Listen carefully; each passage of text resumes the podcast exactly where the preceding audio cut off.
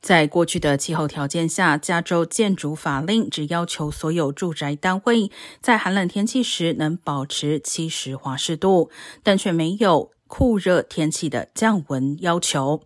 随着极端高温越来越常见，并可能危及健康，州议会今年原本拟定了降温标准的法案，却因遭到加州公寓协会反对而搁置。